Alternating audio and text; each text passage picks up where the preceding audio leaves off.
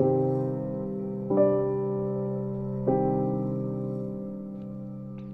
Buenas tardes, bienvenidos nuevamente a este podcast de la página de Facebook Comunidad de Derecho. El día de hoy les vamos a compartir una información que se me hace súper interesante, súper importante y de cultura que deben de conocer los abogados y abogadas jóvenes. Entonces, el día de hoy vamos a hablar del proceso a Cristo eh, desde un aspecto jurídico de la época y vamos a utilizar para ello el análisis jurídico del doctor Ignacio Burgoa Orihuela. Ok, pues bueno, el proceso a Cristo. Comencemos con que Cristo fue procesado por eh, dos, dos tipos distintos. Uno que es el hebreo y el otro que fue el romano. El hebreo se llevó a cabo ante el Sanedrín y el romano se realizó ante el precónsul eh, Poncio Pilato. Para entender un poco el análisis jurídico de la época, vamos a referirnos hacia unos principios Em, que fueron fundamentales en su momento para el proceso penal hebreo. El primero que es el, el, principio de diurnidad, que se refería a que los procesos solo debían desarrollarse bajo la luz del sol antes del ocaso, es decir, antes del atardecer en griego o en latín. El segundo principio es el de la publicidad de todo proceso. Este principio se refería a que las sesiones del Sanedrín, las discusiones entre sus miembros, las acusaciones y el desahogo de pruebas debían tener lugar en una plaza pública ubicada en la capital de Judea, Jerusalén, y la plaza se denominaba el Gazit. Esta era una plaza análoga a otra que se encontraba en Atenas llamada el Ágara y esta otra plaza era donde sesionaban para tratar los asuntos más importantes del Estado y el Senado. El tercer principio es el de la amplia libertad de defensa, es decir, todo judío acusado tenía amplia libertad de defensa, ya sea por sí mismo, por un pariente o por un griego. Si era por un pariente o por un, o por un amigo, perdón, debía de ser eh, judíos, no podía ser otra persona que no fueran judíos. El siguiente principio es el de la imparcialidad. Se tenía que garantizar la imparcialidad de las deposiciones de los testigos que declaraban en contra de los acusados imputándoles determinados delitos. También existía el principio de la declaración falsa, es decir, este principio existía porque se hacía el, testigo que declarara falsamente, se hacía acreedor a sufrir la misma pena con que se castigaba el delito. Em, eh, imputado eh, de manera calumniosa. Ahora bien, eh, dadas las convicciones religiosas del pueblo judío, los delitos más graves eran el sacrilegio y la blasfemia por considerarse delitos en contra de Dios. Estos delitos se castigaban con pena de muerte aplicada a través del medio más cruel, el cual era la crucifixión. El condenado debía sufrir la pena en cruz, este eh, moría de asfixia porque eh, clavado en la cruz eh, con su propio peso oprimía el tórax, los pulmones hasta que, este, hasta que estos se iban cerrando y producían la asfixia. Este, esta pena se aplicaba siempre y cuando las personas fueran de nacionalidad judía. Otra práctica dentro del desarrollo de este proceso y una vez ejecutada la sentencia de muerte por crucifixión consistía en que el ajusticiado con un mazo se le fracturaran, se le rompieran las espinillas para precipitar la ejecución de la sentencia de muerte con la asfixia y esto debía de suceder durante el día. Esto lo hacía un verdugo que era el encargado de romper las espinillas. Ahora bien, a consecuencia de la conquista romana, Judea se convirtió en una provincia sujeta al imperio romano o imperium romano. Em, y en esta situación existían dos clases de provincias romanas. La primera que era la de los imperiales, que eran gobernadas por un propetor, por un precónsul designado por el emperador, y las segundas que eran las senatoriales, es decir, las que eran regidas por un gobernador nombrado por el Senado. Judea era una provincia imperial romana. En ese entonces el emperador era Tiberio, quien nombró como gobernador de esta provincia a Poncio Pilato. Ahora bien, Poncio Pilato fue favorecido por Tiberio para colocarlo eh, como gobernador de esa provincia. Entonces Pilato quería hacer una carrera política y solo se podía si no se incidía en desgracia frente al emperador en turno. Y esto constituyó la causa eficiente empleando la lógica aristotélica de la condena de Jesús a la muerte en cruz por Poncio Pilato.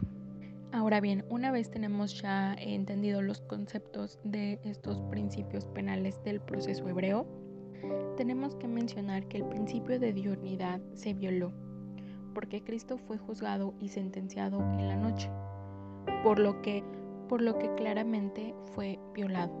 El principio de publicidad, eh, Cristo no fue condenado por el Sanedrín, que no estaba reunido en el Gacit, sino en la casa de Anás. Entonces fue un juicio secreto, infame e injusto y pues se violó el principio de publicidad. El principio de la declaración falsa igual eh, se violó porque em, se presentaron dos testigos de cargo contra Cristo, los cuales declararon que el templo construido durante mucho tiempo por Salomón Cristo lo podía derrumbar y reconstruir en tres días y que este mismo, o sea, Cristo se proclamaba el Hijo del Mesías, este, el enviado de Dios. La defensa de Jesús.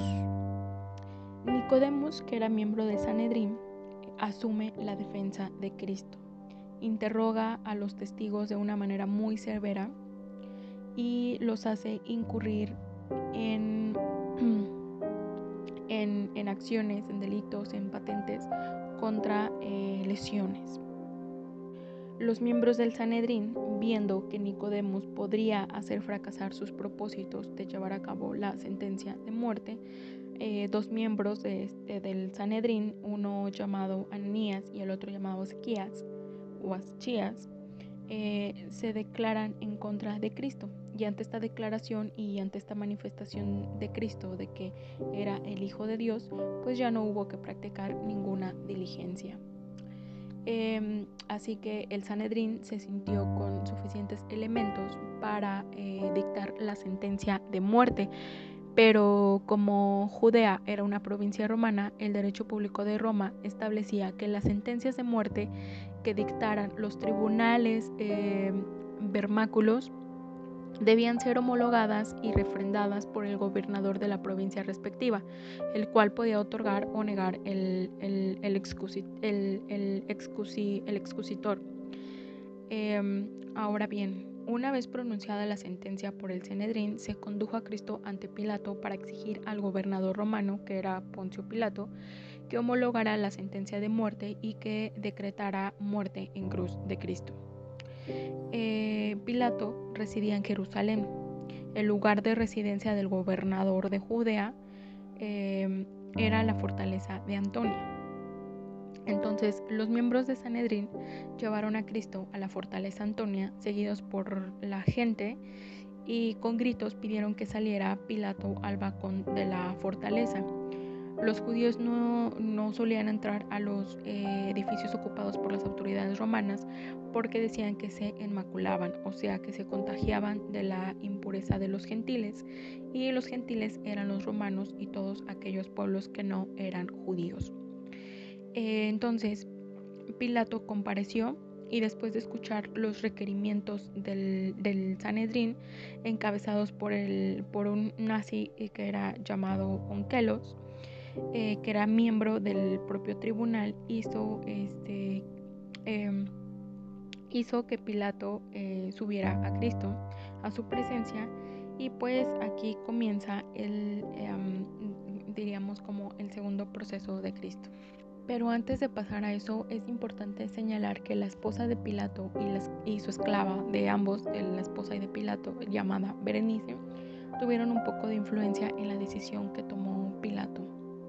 Y la esposa de Pilato, quien se llamaba Claudia, este, escuchaba las historias de Berenice. Berenice era una cristiana que siguió a Cristo en todos sus actos públicos y presenciaba eh, cómo devolvía la vista a los ciegos y em, cómo salvaba a enfermos.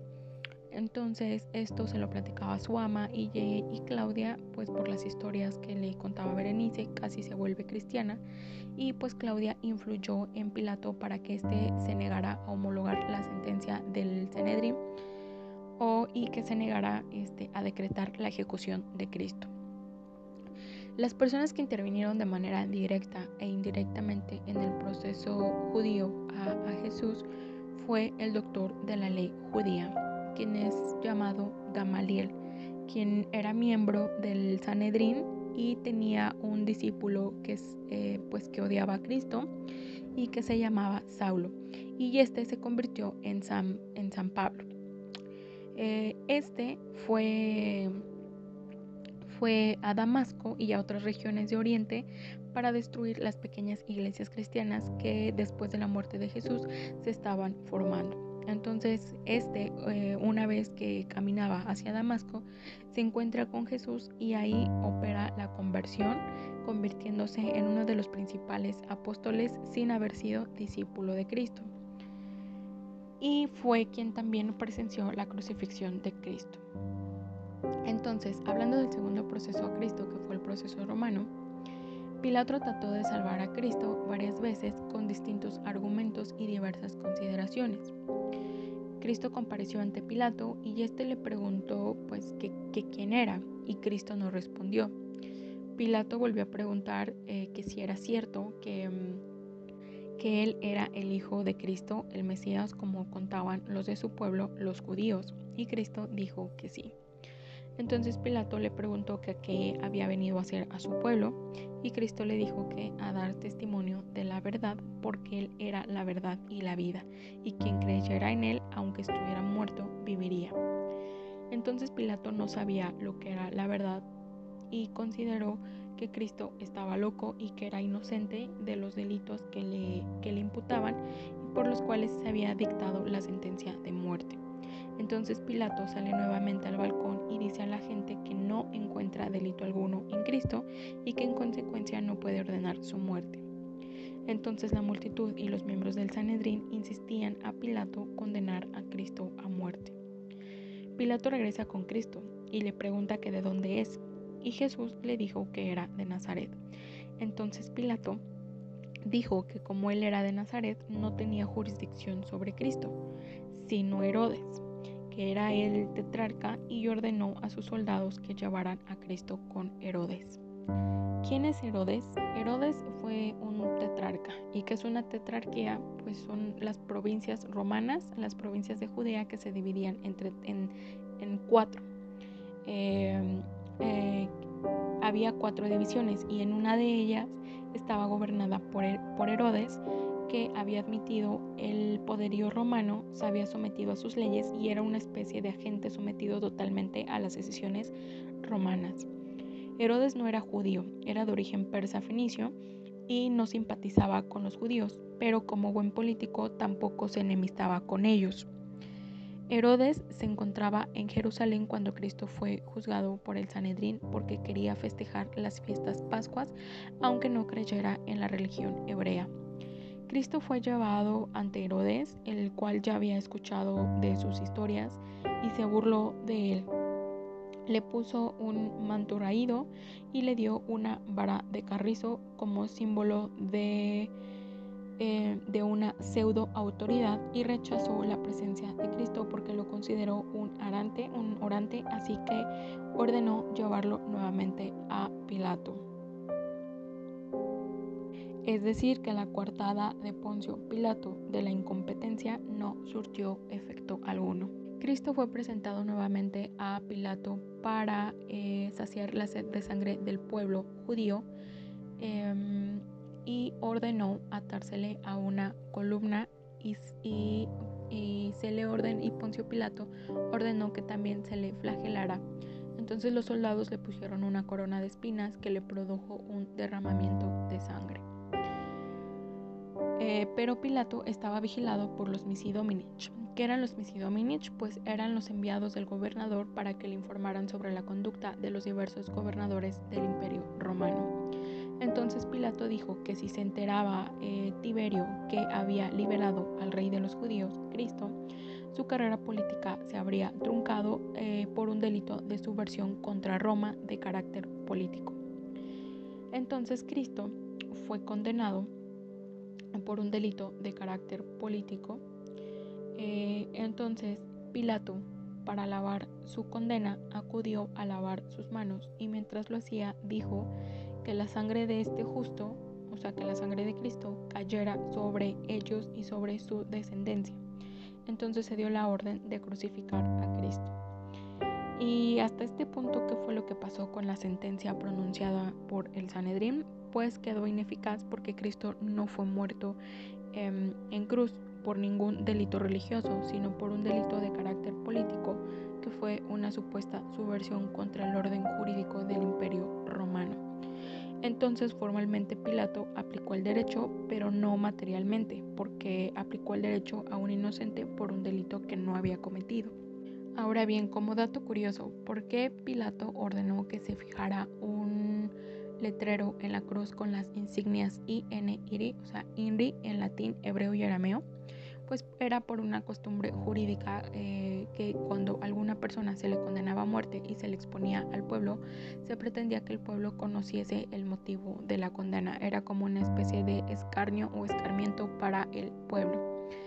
Eh, se puso Igeus Nazarenus Rex Judiorum eh, y se puso Ius, o sea, con la I, porque en el latín clásico no existía la J, porque la J es de origen anglosajón.